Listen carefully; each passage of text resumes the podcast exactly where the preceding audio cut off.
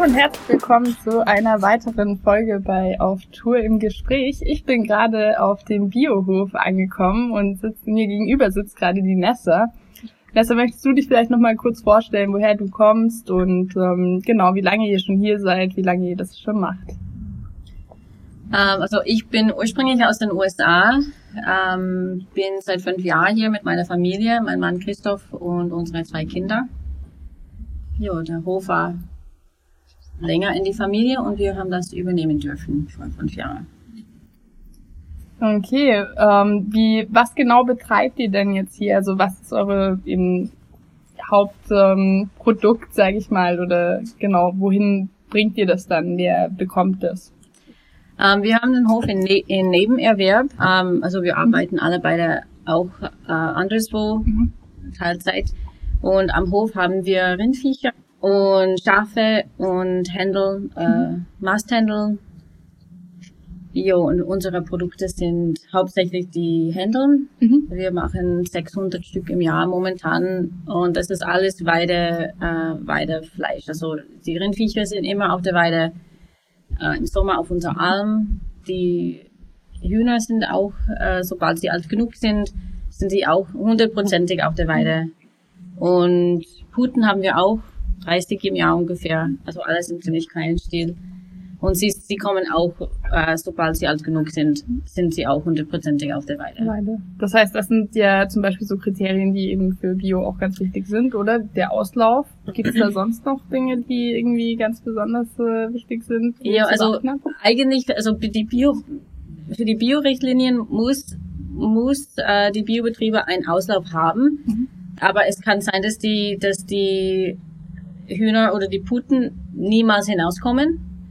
Ähm, wenn du in, in dein Stall, weiß nicht, äh, hunderte oder ein tausend Masthühner hast ähm, und ein kleines Auslauf oder äh, also äh, dementsprechend großer Auslauf für die für die Viecher heißt nicht, dass sie überhaupt hinausgehen. Mhm. Und für uns war das wichtig, ähm, dass sie eigentlich immer draußen sind. Wir glauben nicht, dass dass äh, Tiere ähm, immer drinnen sein sollten, mhm. sondern dass die wirklich, dass die die Insekten äh, essen können, dass die in frischen Luft wirklich immer sind und wir haben so ähm, die sind so niedrige Stelle wie also nach Joel Salatin, der ist auch Amerikaner, ähm, so dreimal vier Meter mhm. äh, und ich weiß nicht 50 Zentimeter hoch ähm, und sie werden jeden Tag umgesetzt.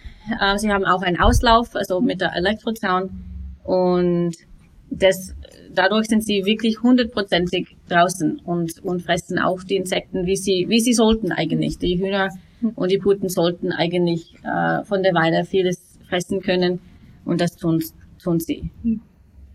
Ja, sehr schön. Hallo. Hallo. Äh, wir zeichnen gerade schon ein bisschen auf. Ich kann es gerne dazusetzen. Aber jetzt vielleicht nochmal so bezogen auf äh, den Klimawandel, die Klimaerwärmung. Wie ist es für euch? Macht ihr euch da Gedanken drum hier auf dem Hof? Gibt es da irgendwelche Vorbereitungen, irgendwelche Maßnahmen, die ihr vielleicht auch trefft? Oder? Also wir, das macht uns schon Sorgen. Wir, für uns ist, was ist ganz wichtig ist, Bodenaufbau. Also, dass der äh, Humus äh, mehr wird. Das ist für mhm. uns auch äh, CO2 kommt dann in, die, mhm. in den Boden. So wie wir das äh, verstehen, wir haben jetzt viel gelesen und viel gehört und viel, das viel besprochen und viel äh, geschaut, dass äh, die Wiederkäuer, die Rindviecher, die Schafe bilden den Boden auf. Das mhm. ist die, das ist nicht nur, was ist der Spruch, das wir letztens gehört haben? It's not the cow, it's the how. Nie, egal ob, ob die, also es, es geht sehr darum, wie man die mhm. Tiere hält. Genau, das ist ja. ganz, ganz wichtig. Also wie wir die halten immer draußen ähm, mit ihrer nat natürlichen mhm. Ernährung, nämlich Gras mhm. und das, was am Boden wächst und niemals am Mais oder so, wie mhm. das wie sie in Amerika das machen. Aber das heißt, der Bodenaufbau gestaltet sich dann eigentlich über den Mist wieder von den eigenen Tieren, oder? Ja, nicht nur über den Mist, auch durchs Vertreten von Gras. Also mhm. wir beweiden mhm. auch eher später, damit viel von dem Gras wieder auf den Boden kommt, mhm. quasi eine Mulchschicht bildet. Ähm, und das ist, weil man eben Klimawandel, das ist eigentlich auch unsere Versicherung gegen den Klimawandel mhm. jetzt in den Weideflächen mhm. weil diese Mulchschicht die, äh, die Feuchtigkeit eben auch bindet. Das, das der Kohlenstoff natürlich im Boden auch mehr Feuchtigkeit binden kann. Du hast eh letztens gemerkt. Merkt man schon. Wir merken, es kommen, es kommt, das Regen kommt viel schneller und, und mehr auf einmal. Und wir sind jetzt fünf Jahre da und auch die, ähm, die Hühner natürlich, sie, sie fressen und sie, sie, sie bauen das auch auf. Ähm, und du hast letztens eh gemerkt, dass der, während ein, ein großer Regensturm war auf die Wiesen und ist es nichts weg, weggelaufen hm. wo, wobei viele Wiesen sind. Wir waren letztens unten im Tal und da war ein Maisfeld, auch während ein, ein großer Regensturm. Und nur das Wasser, das weggelaufen ist, nur braun. Also das, die Erde kommt weg von, hm. von die, ja. von die gepflügten Feldern. Das ist ein ganz großes Und Problem. bei uns ist wirklich nichts weggelaufen. Das, das konnte ein, wie heißt das? Ein das Sickern. Sickern ja. Und wirklich, du, also das haben wir, also ich kann mich erinnern, vor fünf Jahren, wie wir angefangen haben, waren da einfach Stellen, die waren noch, da ist einfach abgelaufen oder ist mhm. das Wasser gestanden. Und jetzt nimmt es einfach besser auf. Aber ich finde, das ist ja eine total schöne, schön, das jetzt eigentlich zu hören eben. Und das finde ich auch so interessant, wenn ich mit vielen Leuten ins Gespräch komme, dass man dann eben so Leute wie euch trifft, die irgendwie, ja, ähm, Strategien entwickeln, um dem Ganzen eben entgegenzuwirken und dass das auch, äh, ja, funktioniert teilweise. Gibt's jetzt bei euch hier irgendwie speziell noch eben Starkregenereignisse oder so, ähm, die euch jetzt einfallen, wenn ihr an die letzten Jahre denkt? Also habt ihr wirklich mehr das Problem mit dem Regen oder ist Dürre für euch auch äh, ein ganz starkes Problem? Also das hatte ich eher so das Gefühl, es ist in Oberösterreich, Niederösterreich ganz stark gewesen. Ich weiß jetzt gar nicht, wie es in Kärnten wirklich war. Ich könnt ihr dazu noch was sagen oder ob vielleicht Schädlinge auch mehr werden? Ähm, was da so euer Eindruck ist, was in den letzten Jahren. Alles. Schädlinge warst du mehr. Also die, die ähm, Kärnten ist ja schon, also Oberkärnten ist schon lange eigentlich sehr trocken. Ähm, Oder glaub, grenzwertig. Grenzwertig, ich glaube auch, kann ich jetzt nicht sagen, aber von, äh, wenn man mit älteren Bauern redet, dass vielleicht ist schon der Anfang des Klimawandels war, äh, dass das Klima da so verändert hat, dass es eigentlich trockener geworden ist. Ähm, und jetzt ist es äh, ja beides. Also wir haben Jahre, die sind viel zu trocken, mhm. äh, heißer, also bei uns kommt Wind, Hitze, mangelnder Niederschlag zusammen.